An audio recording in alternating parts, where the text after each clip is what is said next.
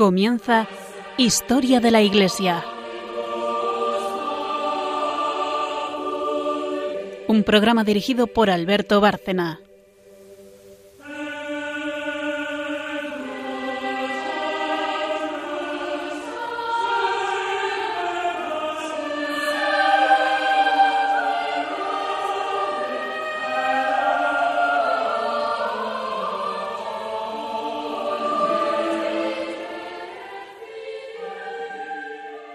Buenas noches, oyentes de Radio María y de este programa Historia de la Iglesia.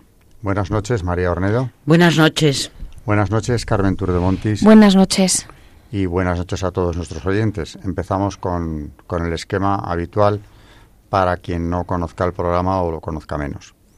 Eh, tenemos tres secciones en un espacio casi de una hora, no llega. Eh, empezamos por historia, porque de eso se trata, historia de la Iglesia, y esa, esa sección primera eh, se ocupa de ella Carmen Turdemontis, que es la historiadora del programa. Eh, luego hay un santo que también trae Carmen, relacionado con el tema que estemos viendo, en principio, porque a veces nos vamos a otros santos. Eh, por ejemplo, solemos traer aquí mártires, que nunca está de más recordar su ejemplo. Pero bueno, últimamente vienen siendo santos que tienen que ver con el tema que estamos viendo. Que por cierto, ya aprovecho para decir que estamos en la plenitud del siglo XIII. En el programa anterior veíamos escolástica, Santo Tomás de Aquino. No nos vamos a apartar mucho de ese tema porque hoy vamos a hablar también de universidades, o nos va a hablar Carmen. Y la tercera sección y última eh, la hace María Ornedo y es Magisterio. Eh, en, el último programa eh, se ocupaba de, bueno, nos trajo una encíclica, una encíclica de León XIII, que tenía una íntima relación con lo que Carmen nos había contado sobre Santo Tomás de Aquino. Hoy no, hoy nos vamos a ir mucho más atrás, según tengo entendido, y volvemos a una fuente eh, inagotable, ¿no? De sabiduría, de fe eh, y de virtudes cristianas que nos ayuda a hacer el camino de la salvación. Los padres del desierto. Si no me equivoco, volvemos a ellos. y, bueno, María los está trayendo aquí hace tiempo y desde luego eh, no paramos de aprender de ellos. Y por cierto, todo esto es eh, de una ortodoxia eh, absoluta dentro del catolicismo. Bueno, esta, este es el programa. Eh, hago una breve pausa y empezamos con la primera sección, que es histórica, y como dije, se ocupa de ella Carmen Turdemontes.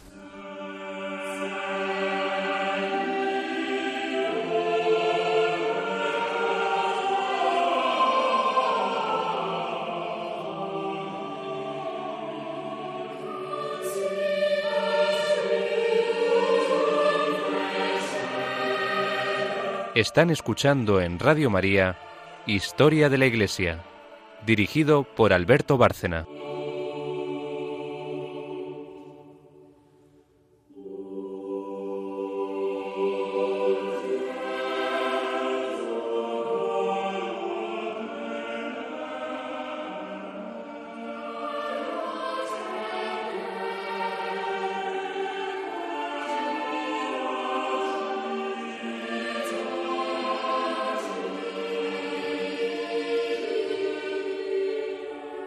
La cristiandad medieval no sólo promovió el desarrollo de las ciencias sagradas, sino que dio vida a la institución destinada específicamente a crear la ciencia y difundir la cultura superior, la universidad, que es además el tema del que vamos a hablar hoy en nuestra parte histórica. La Corporación de Maestros y Alumnos, convertida en estudio general, recibió el reconocimiento público de la autoridad eclesiástica y civil, la Universidad de París fue la primera que completó el proceso y el Papa Inocencio III, en 1215, confirmó los privilegios que garantizaban su autonomía. Oxford, Bolonia, Salamanca y otras universidades adquirieron esta condición a lo largo del siglo XIII. La universidad tuvo un marcado carácter supranacional que reflejaba el espíritu universalista de la cristiandad.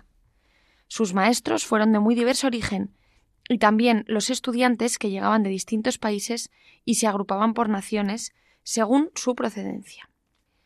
Y profundizando un poco más en este tema tan apasionante de, la creación de la universidad, vamos a, leer un artículo de don Esteban, Monseñor Esteban Escudero, que hizo una reflexión, en, el semanal eh, Alfa y Omega sobre precisamente la creación de las universidades, sobre estos orígenes cristianos que al final eh, es lo que es. Eh, el origen de la universidad es totalmente cristiano. Porque el nacimiento de las universidades es además un, un acontecimiento de máxima relevancia para la cultura occidental.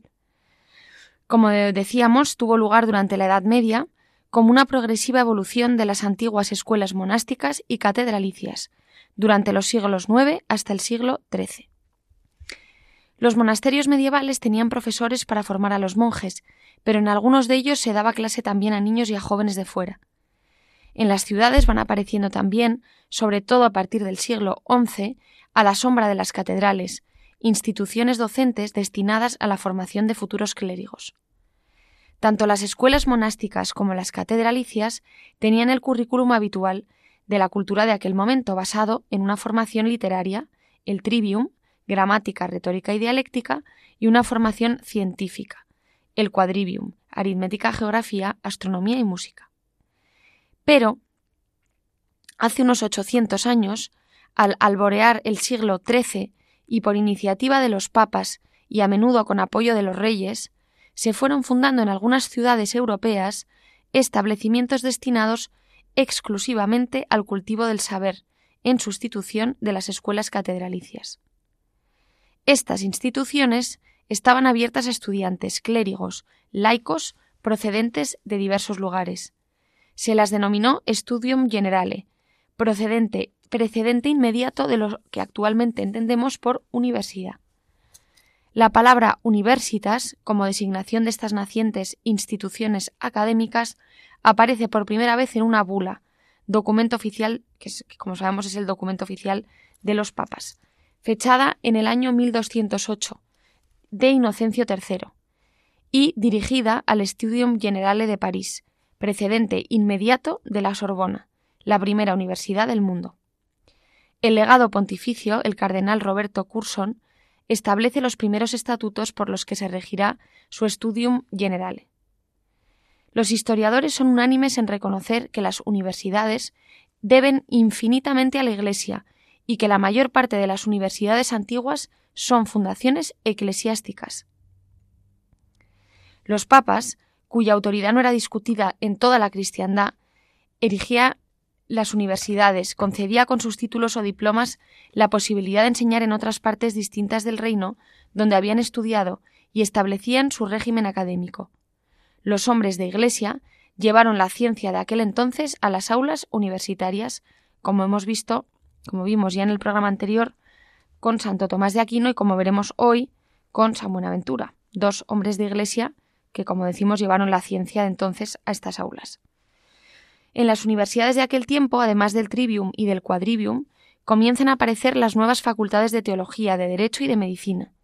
La Universidad de Montpellier, Francia, inaugurada en 1220 por el cardenal Conrado de Urach, destacará pronto por los estudios en medicina.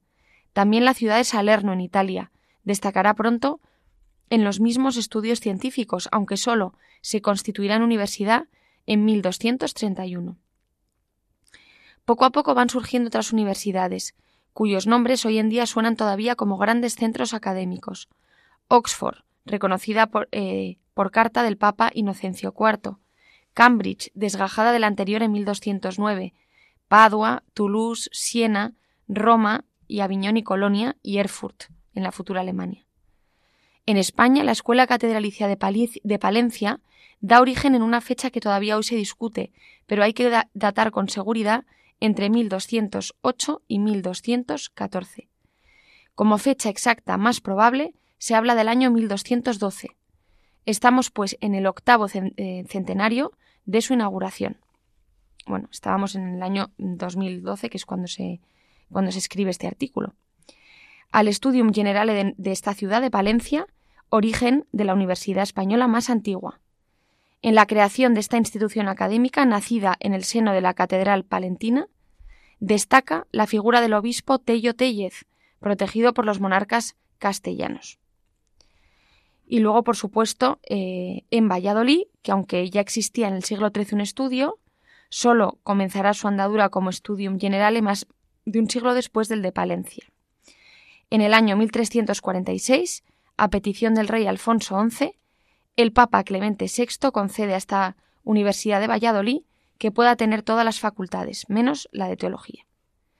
Y por supuesto, la Escuela Catedralicia de Salamanca, que se convierte en Universidad de Salamanca en 1219, siete años después de la de Palencia, por iniciativa del rey Alfonso IX de León. Alfonso X el Sabio en 1254 y el Papa Alejandro IV la consolidarán, dando validez internacional a sus estudios y grados académicos. Poco a poco irá adquiriendo renombre y ya en el siglo XIV se la considerará como una de las principales universidades de Occidente. Por lo tanto, vemos que la Iglesia está muy presente en el nacimiento de estas universidades y de la ciencia de los siglos XIII y XIV. Así que, evidentemente, es un tópico considerar a la Edad Media como la Edad Oscura, en la cual se dice que el progreso fue impedido debido a obstáculos religiosos, que es lo que vemos en películas y demás libros, que como vemos no hacen justicia a los hechos porque el siglo XIV es de hecho un momento crucial para la ciencia occidental. La reciente investigación histórica ha demostrado que hay que considerarlo como el momento en que se inicia todavía, en forma de débiles esbozos, el pensamiento científico más moderno. No solamente hubo un desarrollo científico en la Edad Media, sino que hubo una cierta continuidad entre la ciencia de la última Edad Media y la ciencia del Renacimiento. Vemos que en los siglos XIII y XIV los comienzos de la ciencia empírica en la Europa cristiana eh, están allí.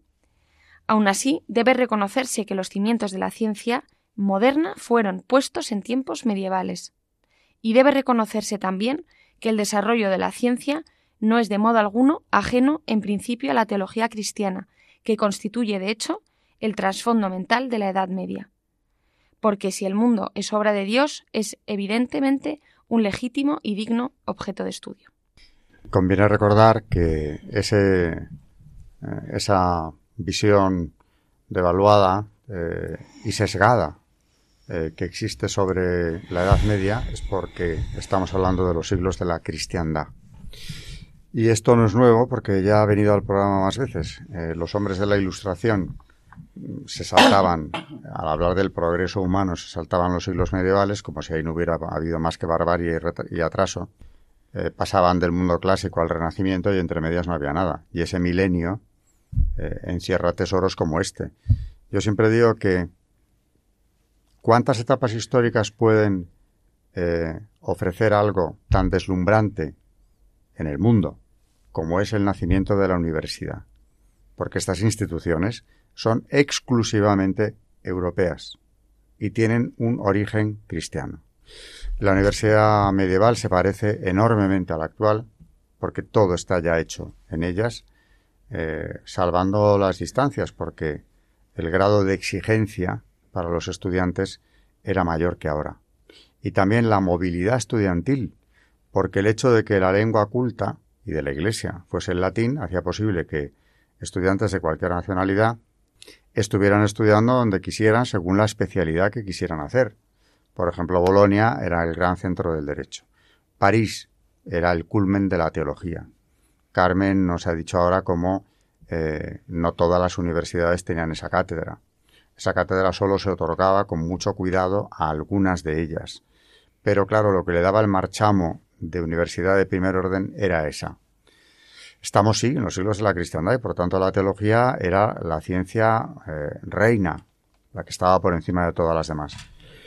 Pero aquí hemos visto, en esta historia de la Iglesia, llevamos tiempo hablando de ello, que el origen de la universidad, si nos remontáramos más, más allá de los siglos XII-XIII, como Carmen nos ha comentado, tendríamos que irnos a la España visigoda, porque fue San Isidoro de Sevilla el que lanzó la idea y empezó a poner en práctica que cada obispo tuviera una escuela catedralicia en su diócesis, de la cual se ocupase él. Esto él lo empezó a hacer con enorme éxito en la España visigoda, que todo quedó truncado por la invasión musulmana después. Pero, sin embargo, este proyecto de San Isidoro lo va a recoger en el siglo siguiente a la invasión musulmana eh, precisamente Carlomagno, el gran emperador de Occidente, eh, el antecedente más directo del Sacro Imperio Romano Germánico. Y con él ya queda establecido que en cada diócesis, en el Imperio Carolingio, exista una escuela catedralicia. Bueno, pues estas escuelas catedralicias que sobreviven durante siglos, a veces en circunstancias muy adversas, eh, las segundas invasiones, etcétera, son el origen de las primeras, las más antiguas universidades, que por eso distinguimos como universidades espontáneas. Son espontáneas porque nacen donde ya existía la escuela catedralicia. Tenemos luego las universidades de migración, que son aquellas que se separan. Eh, una parte del claustro de profesores con alumnos se va a otro sitio, que es el caso, por ejemplo, de Oxford. Nace de una separación de la Universidad de París, porque la carestía allí era mucho mayor, y se instalan en Inglaterra, esto es asombroso, en plena Edad Media ocurrirá esto, un grupo de estudiantes y profesores que vienen de París. Eh, pero no van a cualquier sitio, porque es que en Oxford, en una escala mucho menor, existía ya una escuela episcopal.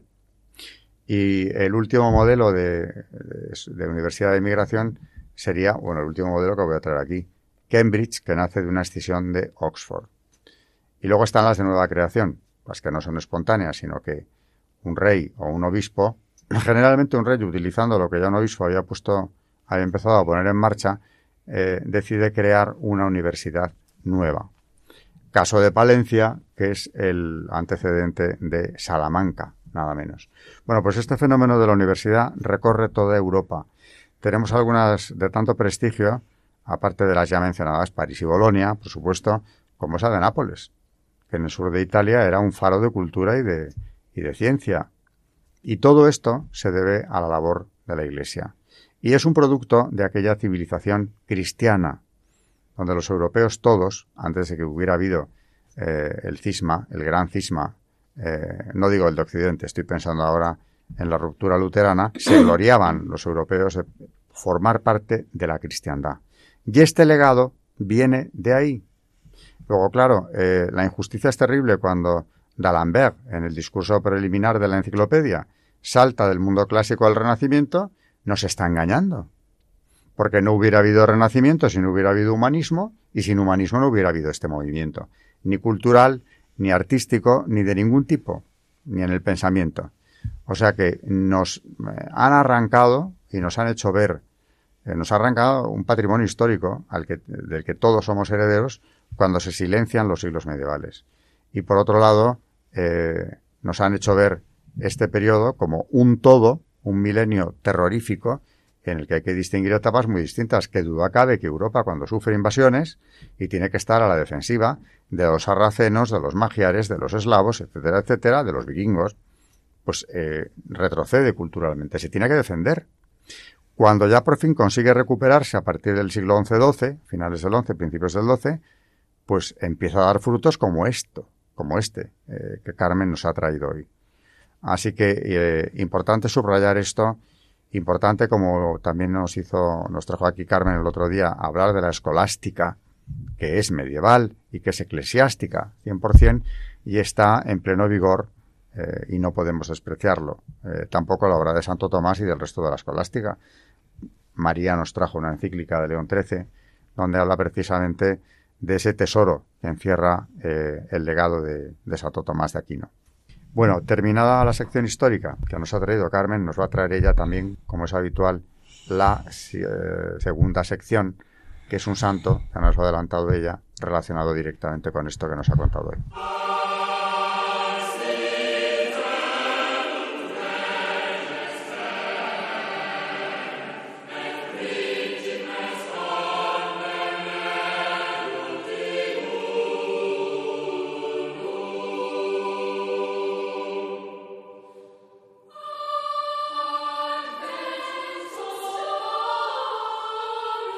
Están escuchando en Radio María Historia de la Iglesia, dirigido por Alberto Bárcena.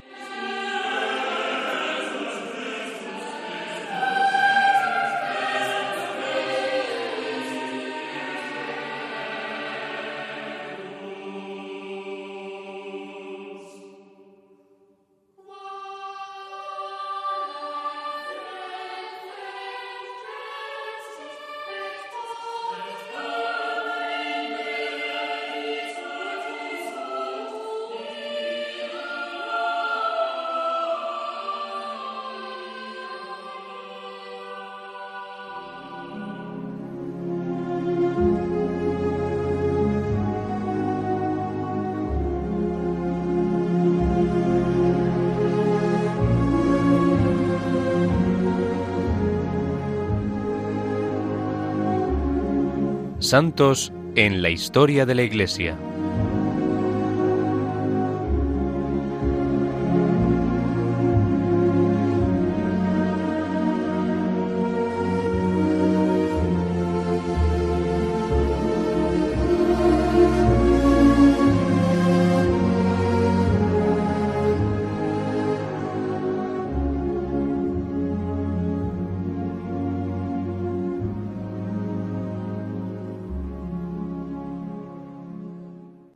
De San Buenaventura, un nombre profético. Se llamaba Juan, pero dicen que cuando era muy pequeño enfermó gravemente y su madre le presentó a San Francisco de Asís, el cual acercó al niñito de cuatro meses a su corazón y le dijo, Buena ventura, que significa buena suerte, buen éxito.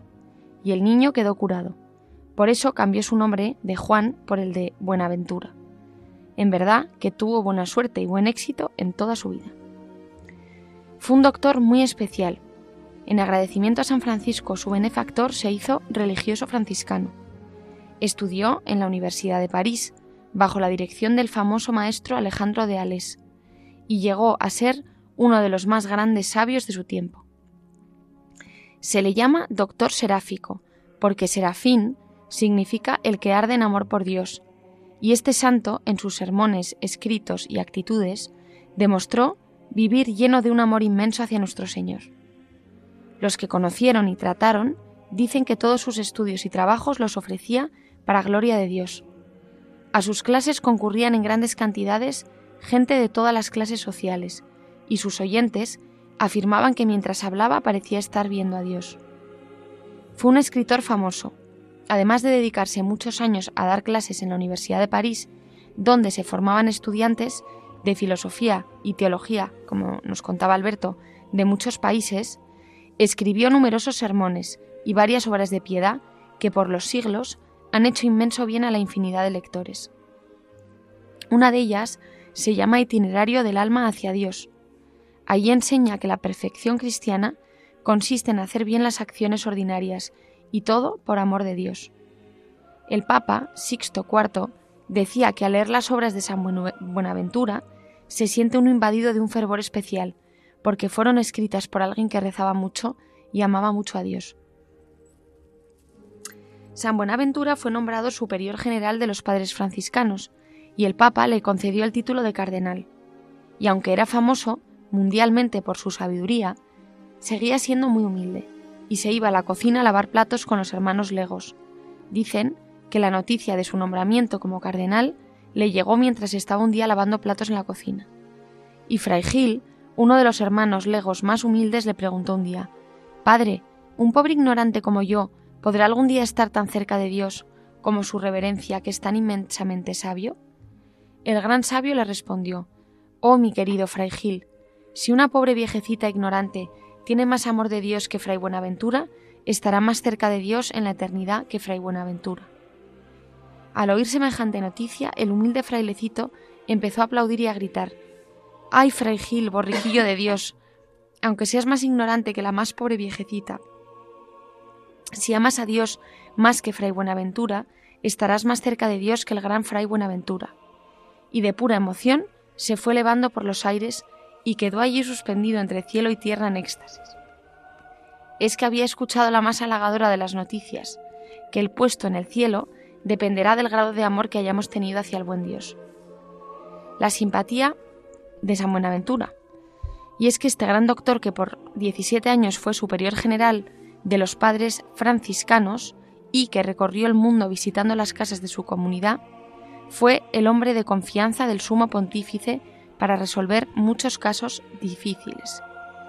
Dirigió en nombre del Papa el concilio de Lyon y tuvo el honor de que la oración fúnebre el día de su entierro la hiciera el mismísimo sumo pontífice. Tenía una cualidad especialísima, una exquisita bondad en su trato, una amabilidad que le ganaba los corazones y un modo conciliador que lo alejaba de los extremos, de la extrema rigidez que amarga la vida de los otros y de la relajación que deja a todos seguir por el camino del mal sin corregirlos. Sus virtudes preferidas eran la humildad y la paciencia, y la meditación frecuente de la pasión y muerte de Cristo, lo que le llevaba a esforzarse por cumplir aquel consejo de Jesús. Aprended de mí que soy manso y humilde de corazón. Su amor a la Virgen María era intenso y por todas partes recomendaba el rezo del Ángelus o de las tres Ave Marías. A San Buenaventura le recomendaron que escribiera la biografía de su gran protector, San Francisco de Asís, y dicen que cuando estaba redactándola, llegó a visitarlo el sabio más famoso de su tiempo, del que hablamos en el programa anterior, Santo Tomás de Aquino, el cual, al asomarse a su celda y verlo sumido en la contemplación, exclamó Dejemos que un santo escriba la vida de otro santo, y se fue. Así que estos dos sabios tan famosos no se trataron en vida, pero se admiraron mutuamente. Finalmente, en el año 1274 se celebra el concilio de Lyon. Terminado el concilio, todo dirigido por San Buenaventura, por orden, como decíamos, del Papa, el santo sintió que le faltaban las fuerzas, y el 15 de julio de 1274 murió santamente asistido por el Papa en persona. El Papa Inocencio V predicó la homilía en el entierro de San Buenaventura y dijo de él, su amabilidad era tan grande que empezar a tratarlo era quedar ya amigos de él para siempre, y su unción al predicar y escribir era tan admirable escucharlo o leer sus escritos era ya empezar a sentir deseos de amar a Dios y conseguir la santidad. Bueno, enormes santos, eh, intelectualmente hablando y sobre todo en lo que más interesa, en santidad, en amor de Dios. Los de esta época, porque Carmen nos está trayendo en este programa y en el de hoy eh, santos contemporáneos. Estamos hablando de cultura, de cultura llevada al máximo nivel. Grandes maestros, grandes filósofos teólogos, eh, universidades de primer orden. Estamos hablando de París. Y yo a mis alumnos solía ponerles esta imagen. Imaginémonos aquel París de la, de la universidad eh, recientemente creada, con maestros como San Alberto, Santo Tomás de Aquino, San Buenaventura, eh, abarrotadas las aulas de tal manera que tenían que salir en ocasiones a la calle. La Plaza Marbeuf de París recuerda precisamente este hecho. Aquel París de un rey cruzado, que es San Luis, rey de Francia, que eh, salió descalzo a esperar la reliquia de la Santa de la Corona de Espinas y construyó esa joya del gótico, que también es un símbolo de aquella época, la Santa Capilla, la Saint-Chapelle de París, precisamente para albergar ese tesoro espiritual que gracias a Dios se ha conservado y ha sobrevivido al terrible incendio de Notre Dame, la Catedral de París. Eh, aquel París del siglo XIII, de cruzados, de maestros, de universidades, eh, es una muestra de lo mejor de aquella Edad Media que, eh, insisto una vez más, nos han querido ocultar. Y París no es un caso aislado. Podríamos recorrer toda Europa, centro, norte, sur, el fenómeno de las universidades y de las cruzadas, que son contemporáneas, eh, abarcó todo el continente. De cruzadas ya hablaremos, porque es verdad que, claro, tienen mala prensa, también se ha deformado el tema, eh, se le ha dado la vuelta, en definitiva. Parece como que los agresivos cristianos fueron a arrebatarles a los pacíficos y cultos musulmanes un territorio que era de ellos. Se olvidan de decir que, en primer lugar, los santos lugares habían sido ocupados por el Islam siendo así que eran territorios cristianos desde los tiempos de Cristo. Bueno, en esto eh, no es una llamada a la cruzada, pero la defensa de lo que somos y de lo que tenemos que defender como cristianos, como católicos, eh, ahí queda. No podemos renegar de todo este legado cultural e incluso el bélico. Eh, estos mismos que critican las cruzadas jamás se ocupan de criticar la invasión musulmana de Europa. No digo ya de los santos lugares, de reinos como Hungría, por ejemplo. En fin, vivimos tiempos de confusión y nos toca conocerlos y, negar estas enormes mentiras que han hecho que nos avergoncemos de ser lo que somos, cuando como hijos de Dios y además eh, habiendo recibido el, enorme privilegio, la gracia inmensa de conocer a la verdadera iglesia de Cristo, la que Él fundó y no otros, eh, no podemos avergonzarnos, sino solamente dar gracias por pertenecer a ese cuerpo místico de Cristo y defenderlo. Y para defenderlo lo tenemos que conocer. Tenemos que conocer la civilización cristiana, tenemos que conocer la cristiandad. Y eso es lo que están haciendo Carmen y María en, los, en este programa y en el anterior, a base de manejar precisamente las armas que el enemigo maneja contra nosotros, ¿no? El mundo de la cultura, el mundo del pensamiento, las luces del siglo XVIII. Atención, aportaban más luces los filósofos del XVIII que estos filósofos teólogos del siglo XIII. De ninguna de las maneras. Todo lo contrario. Sepámoslo y digámoslo. Bueno, nos vamos ya a la última sección del programa, después de una breve pausa en la que María nos vuelve a llevar al desierto.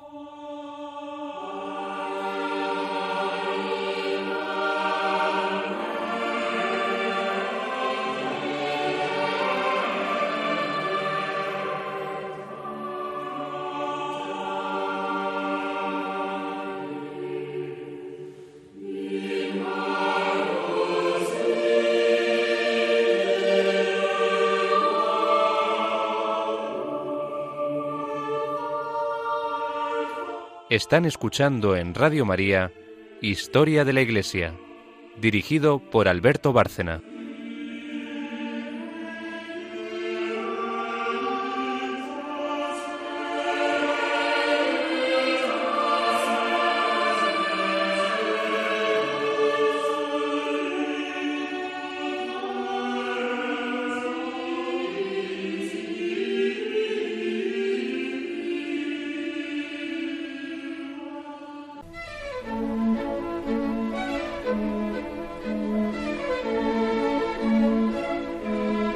El Magisterio de la Iglesia.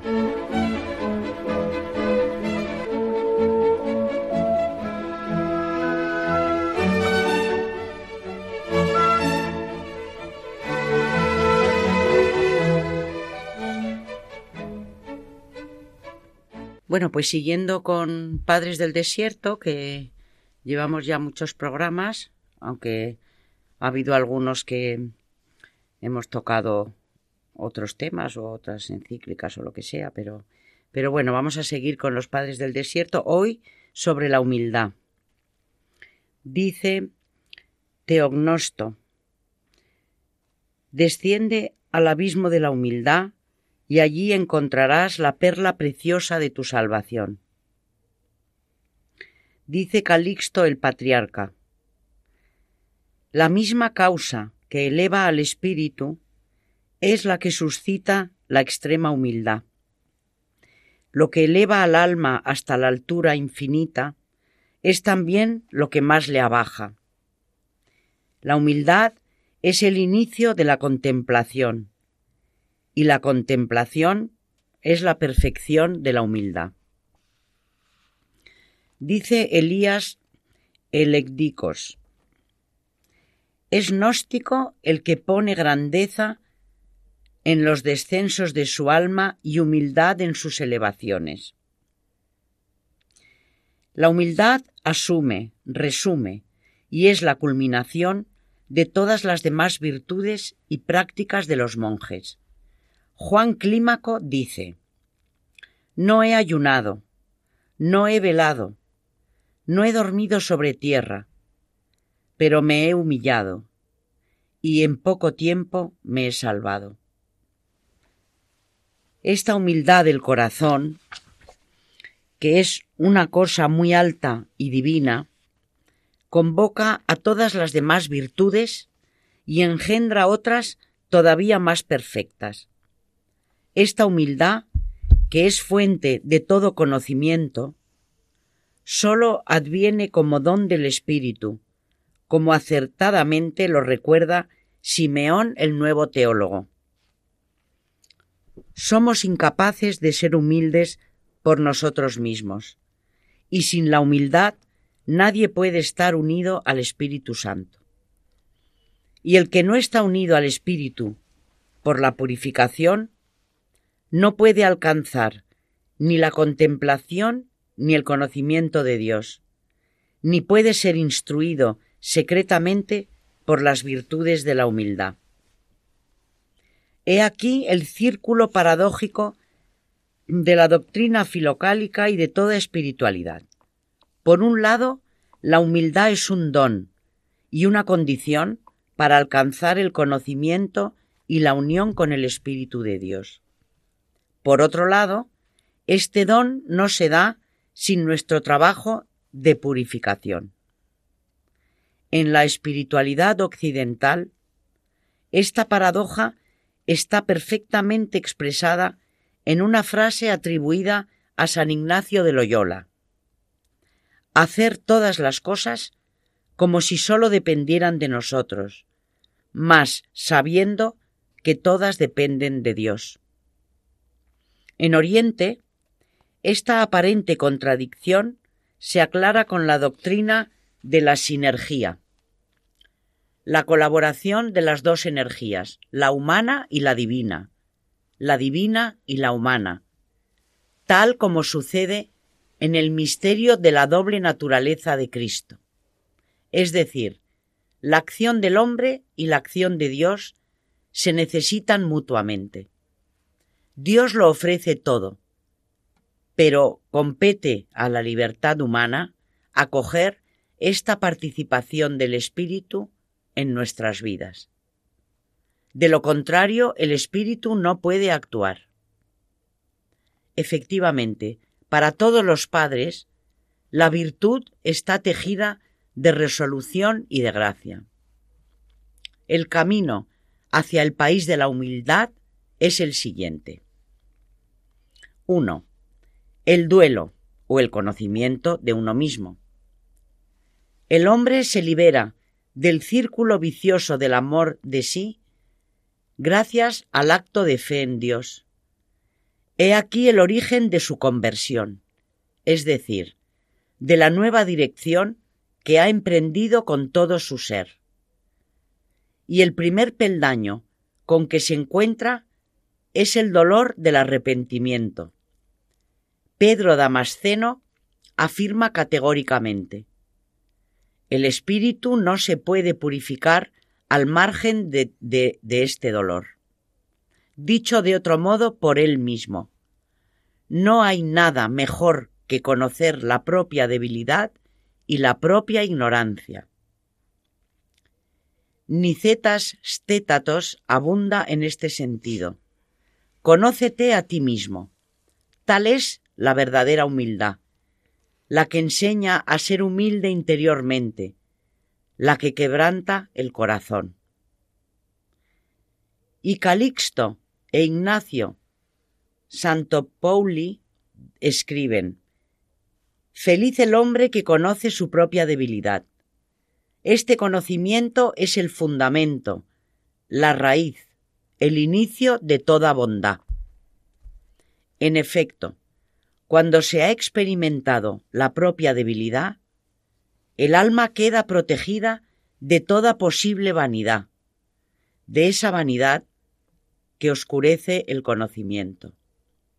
Y también el hombre que ha conseguido conocer su propia debilidad ha alcanzado la perfección de la humildad. Así pues, la escalera del conocimiento espiritual tiene su primer peldaño en la dura experiencia de conocerse a sí mismo, de afrontar la propia verdad. Porque no podemos tener conocimiento de las cosas de Dios si previamente no tenemos conciencia de la viga que tenemos en nuestro propio ojo. Lucas 6, 41. La finura de la luz divina no puede soportar la espesura de tal opacidad. La viga se disuelve por el fluir de las lágrimas. Unas lágrimas que son muy amargas al principio, pero que después se hacen sumamente dulces, como veremos a continuación. Esta conciencia de las propias faltas, de las propias miserias, crea un estado interior llamado pentos, duelo. A veces también se le llama catanixis, compunción, es decir, un recogimiento del alma hecho de ternura y de dolor. Sin embargo, el término pentos aparece más frecuentemente y describe un estado más global. Además de hacer referencia a la primera etapa de la vida espiritual, la de la purificación, habla de algo que va a permanecer para siempre en el corazón del monje, la conciencia de su propia nada y de la nada del mundo, la conciencia del sufrimiento de Dios por nosotros, de nuestro sufrimiento por Él, por haber herido su amor inmensamente tierno. El hombre que se postra ante Dios de todo corazón, dice Pedro Damasceno, buscando que únicamente se haga la voluntad de Dios, empieza a ver que sus propias faltas son numerosas como las arenas del mar. Tal es el origen de la iluminación del alma, y tal es el signo de que empieza a sanarse. A partir de entonces, simplemente, el alma se siente quebrantada y el corazón humillado, y uno mismo se considera el último de todos. Semejante percepción de uno mismo provoca el temor de Dios, y este temor acrecienta el arrepentimiento y el deseo de observar los mandamientos. Así, cuanto más soporta uno la muerte por cada mandamiento que desea cumplir, tanto más crece en él el conocimiento y tanto mejor contempla lo que se opera en él por la gracia de Cristo. Es decir, cuanto más lucha el hombre por el bien, tanto más crece su temor. Un temor que es fuente de conocimiento, ya que le hace sensible a las faltas más sutiles, que antes tenía en nada, cuando estaba en las tinieblas de la ignorancia. Pero, llegado a este estado de lucidez, el temor ha alcanzado su medida perfecta. El que tiene suficiente luz para ver sus propias faltas, no cesa de lamentarse de sí mismo y de todos los hombres, y ve la inmensa paciencia de Dios. Y cuántas faltas hemos cometido desde el principio, pobres de nosotros, desgraciados, y que seguimos cometiendo siempre. Así, el temor, comprendido como estímulo para observar los mandamientos y la virtud, es el inicio de la sabiduría, que se va transformando, poco a poco, en un deseo de ardiente amor de Dios. De este modo, hemos visto que tanto el duelo como el temor de Dios tienen inicialmente un lado oscuro, pero que después revelan su vertiente luminosa. Allí donde se encuentran la compunción y el duelo espiritual, allí se encuentra la iluminación divina, dice Simeón el nuevo teólogo.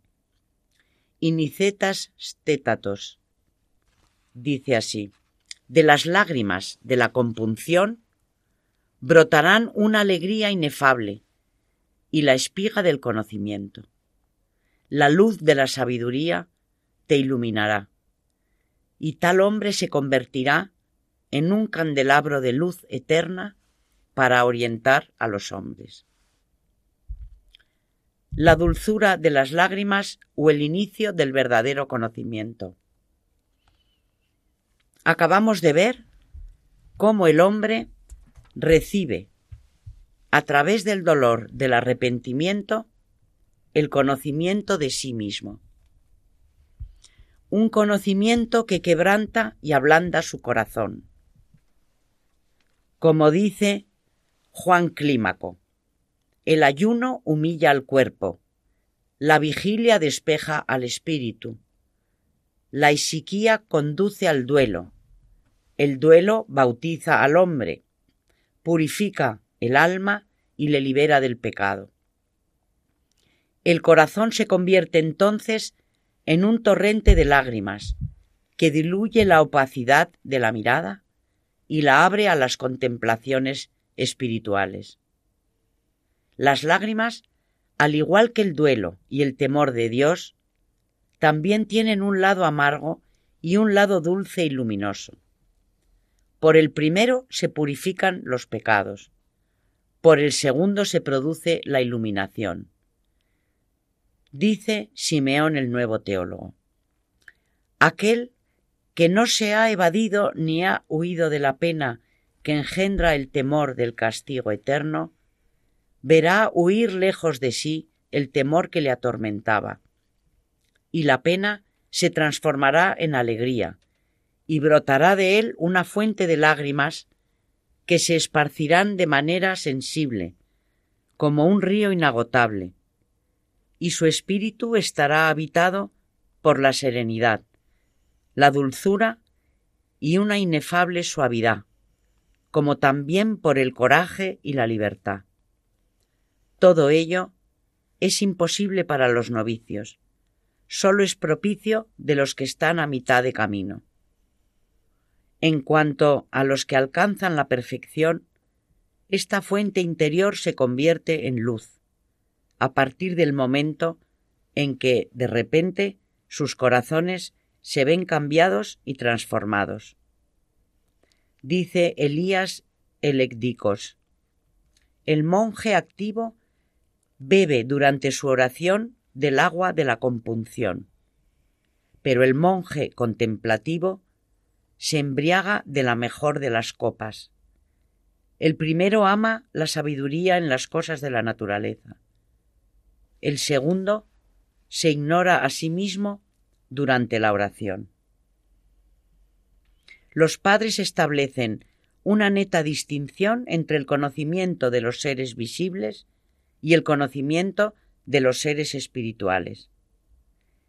Mientras brotan las lágrimas amargas, dice Pedro Damasceno, lo que se abre es el ojo izquierdo, es decir, la capacidad para ver las cosas del mundo sin ser cegado por las pasiones, sin ser atrapado por la belleza de las formas exteriores.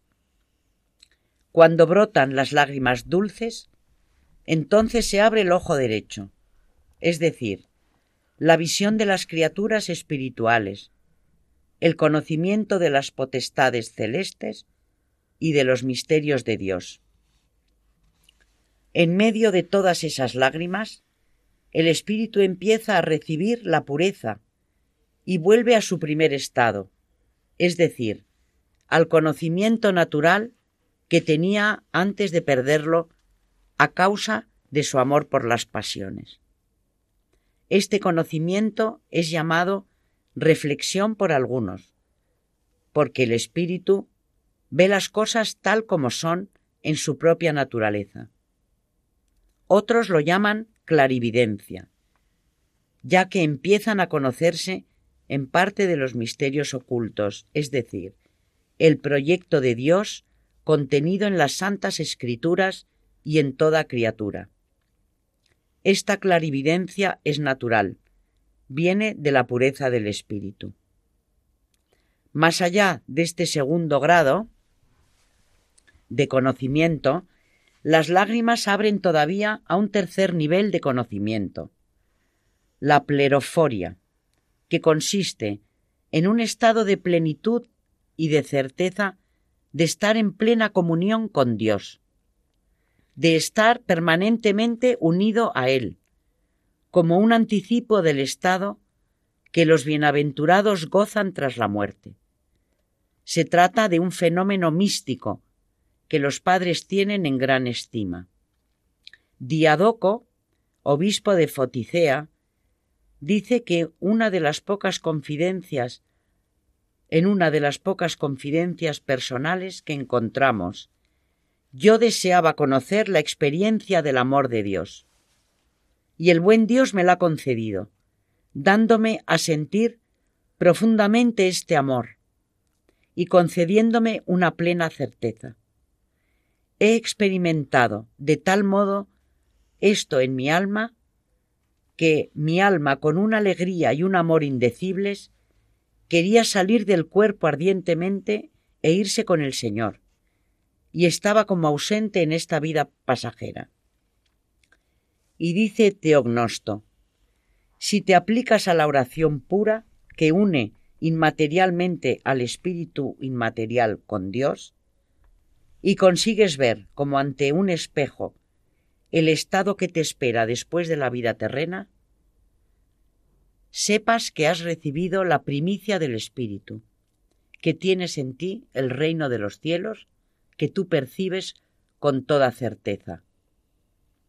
Dice Nicetas Sétatos, cuando el alma está lavada por las lágrimas, endulzada por el sabor de la compunción, iluminada por la luz del Espíritu, entonces se siente y se sabe unida al Verbo. Nada liga más al hombre con Dios que la oración pura e inmaterial.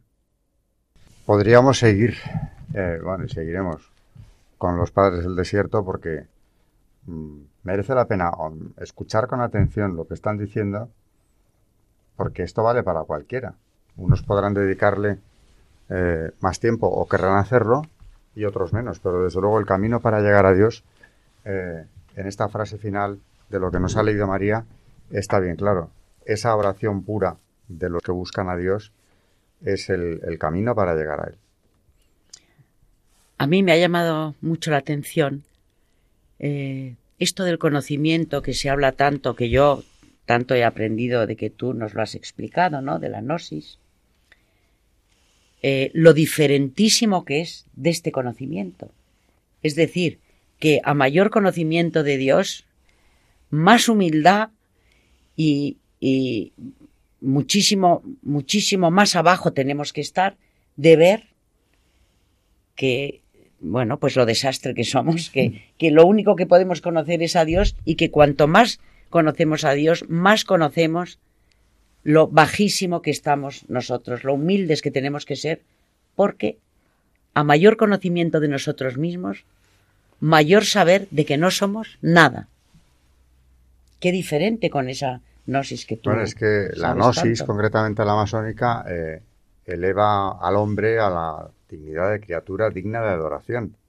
Y luego, eh, un sacerdote que le hizo el prólogo a Sergio Abad Gallardo, en uno de sus libros, eh, dijo algo que se me quedó grabado, y es que esa gnosis masónica resulta por completo ajena al amor.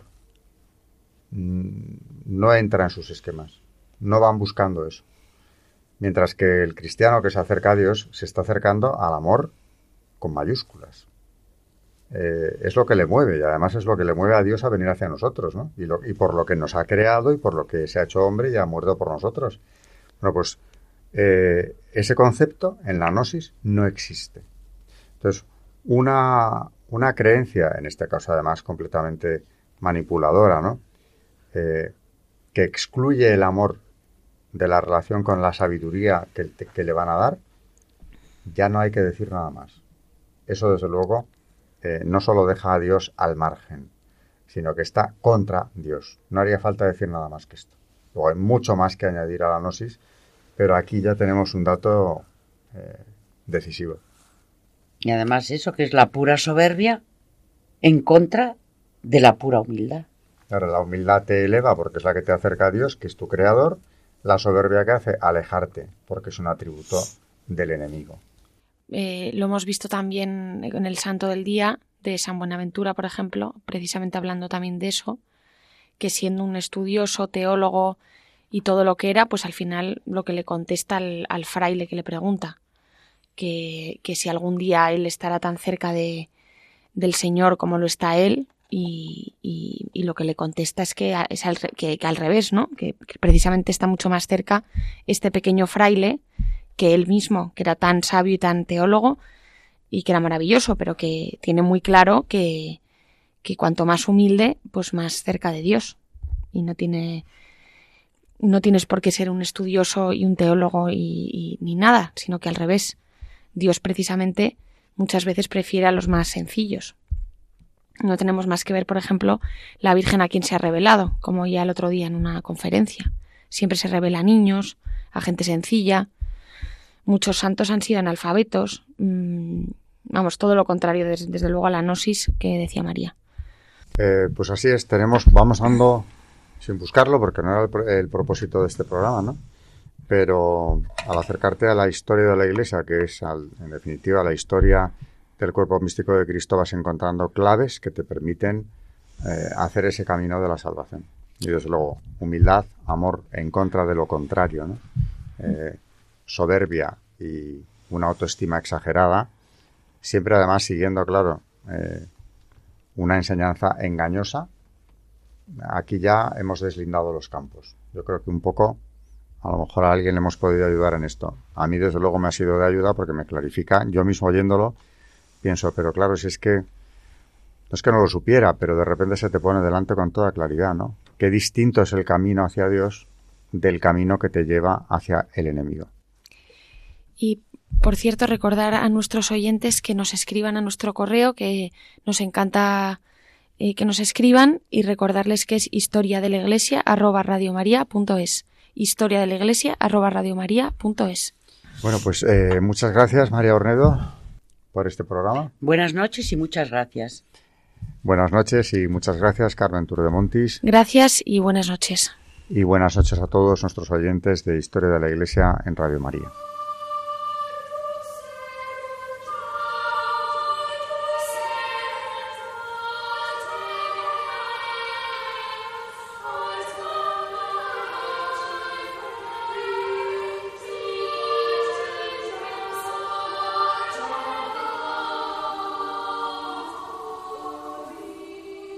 Han escuchado Historia de la Iglesia, un espacio dirigido por Alberto Bárcena.